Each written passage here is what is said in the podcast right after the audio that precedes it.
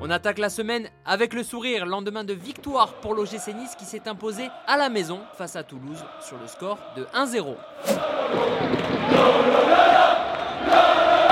C'est le huitième succès des hommes de Francesco Farioli, deuxième avec un petit point de retard sur le Paris Saint-Germain et avec 5 longueurs d'avance sur l'AS Monaco, troisième.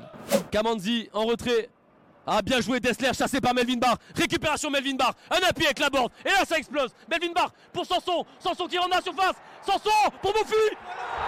Mofi Mofi Mofi Mofi Mofi Mofi Mofi Ça fait un zéro Le buteur, vous l'avez compris, c'est Terem Mofi. Le Nigérian a inscrit son quatrième but de la saison, le premier depuis la victoire au Parc des Princes. C'était le 15 septembre dernier.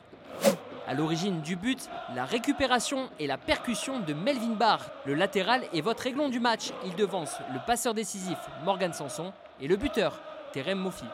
Et encore une fois Melvin Barr Faites-lui une statue à Melvin Barr Jamais mené après 13 journées de Ligue 1, l'OGC Nice efface des tablettes le précédent record établi par les Girondins de Bordeaux en 1984. Prochain record dans le viseur, la série d'invincibilité de 19 matchs établie lors de la saison 1958-1959 par l'OGC Nice.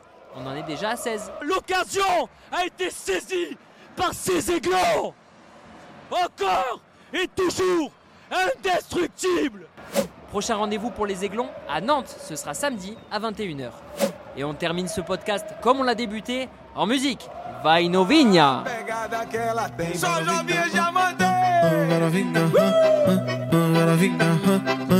vai novinha, vai novinha, Vai novinha, vai novinha, vai.